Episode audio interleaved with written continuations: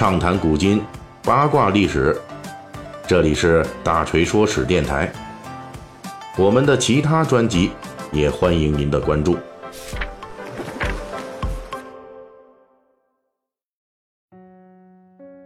上一集啊，咱们讲的是这小说中啊对佛教和道教相关内容的处理。总体来说呢，咱们认为《水浒传》对佛和道的处理呢，基本是按照平衡的观念进行安排了。同时，在平衡的基础之上，稍微有那么点倾向于道教，对佛教的黑化呢略微多一些。那么是什么导致了这种平衡？又是什么导致了对佛教的地图炮呢？咱们本期就聊这事儿。为什么《水浒传》会对佛道两家采取了这样的处理？其实，佛道平衡的做法本身就是《水浒传》对当时社会发展世俗化的一个直接反应。当时的老百姓怎么看待佛道两家？《水浒传》也采取了相同的看法。这一点从《水浒传》中的一些细节，咱们也能够看出其中的一些蛛丝马迹。比如，黑旋风李逵跟着神行太保戴宗去二龙山。寻访入云龙公孙胜，恶意挑战公孙胜的师傅罗真人，被罗真人以法术和法术小弟反复调戏之后，李逵终于知道了他自个儿与罗真人之间在实力和势力两方面的巨大差距。因此，李逵对罗真人脱口而出的是：“活佛，你何不早说，免叫我做了这般不是。”我们都知道，这罗真人是《水浒传》中与梁山好汉。同时代的人间最强道士，但是拥有这般神通的罗真人，却在莽夫李逵眼中不是道家的神仙，而是佛家的活佛。其实李逵还真不是故意贬低道家，而是他眼中有本事的道士或者和尚都可以称之为神仙或者活佛的。这种佛家和道家的等同甚至混用，正是当时民众对佛道两家基本看法的一个直接体现。《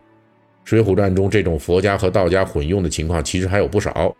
比如九纹龙史进的父亲去世之后，史进就既请了和尚来做法事，又请了道士来超度。这也正是当时佛道世俗化的普遍现象，甚至这种佛道混用的处理方法也体现在双方法力都差不多这方面。《水浒传》中的道家罗真人和佛家至真长老都具有预测未来的本事。也正是佛道混用的直接体现。当然了，这种世俗化并不是佛家和道家真的彻底等同起来，一家店铺两套招牌，并不是这个意思。在表面上，佛道双方还是讲究一个基本区别的，这一点在世俗中是很清楚的。在《水浒传》中，也通过一些细节加以表现，比如及时雨宋江带着众好汉去看望五台山智真长老，书中就专门交代了一句：“唯有公孙胜是道教。”所以他没跟着去。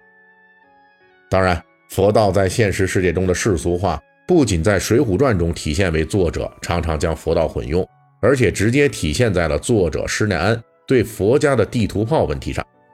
应该说呢，正是这小说所处时代的历史大潮，让作者对佛家采取了这么一种略黑的策略。《水浒传》在中国文学史上处在一个很有趣的时间点上，在它问世之前的宋代。文人笔记作品中，和尚被污名化的情况就开始出现了。比如南宋成书的《夷坚志》中，就出现了几个僧人破戒害人的故事。而到了《水浒传》问世之后的明清时代的文学作品，那僧人作恶呀，特别是啊，就是对这个女人啊，那干那些什么事儿，这些故事从数量上来说就极大的增加了。光是三言二拍里边。就有多个和尚与妇女啊、妓女，甚至其他和尚等等少儿不宜的故事。到了明清时期，由于这类污名化和尚的故事特别特别多，那细节描写也极为充分，因此《水浒传》中病关索杨雄的老婆潘巧云与和尚裴如海通奸这样的故事，无论是从情节设定还是细节描写，那笔法都极为精当。裴如海也因此成为中国文学史上名气最大的恶僧之一，但是在明代中晚期，《水浒传》的这段情节却被当时的文人视为流俗，被认为可以直接删掉不看了。之所以会出现这种窘境，不是因为《水浒传》这段情节的文学水平不高，而是因为在明代的中晚期那时候啊，关于这类题材的文学故事忒多了，数量都烂大街了，那口味也特别重。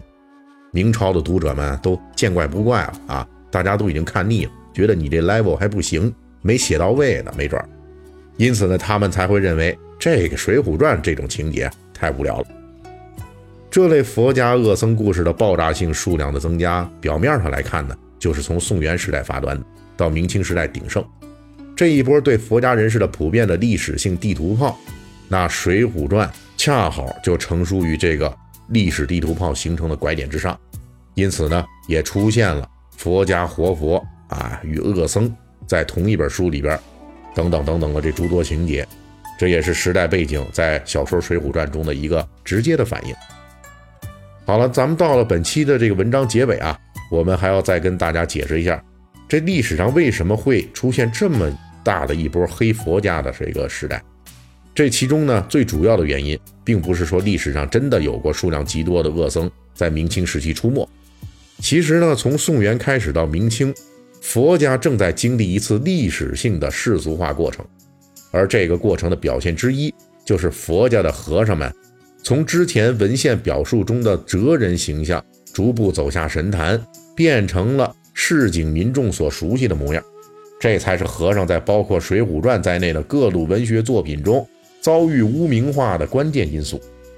而文学作品中对恶僧的戏剧化、情节化处理，正是这个历史潮流中的一朵浪花。而这些文学作品中反映出来的民间对和尚的污名化。实际也正是民众面对自己所不了解的事物时常用的神秘化的处理方式。本期大锤就跟您聊到这儿，喜欢听您可以给我打个赏。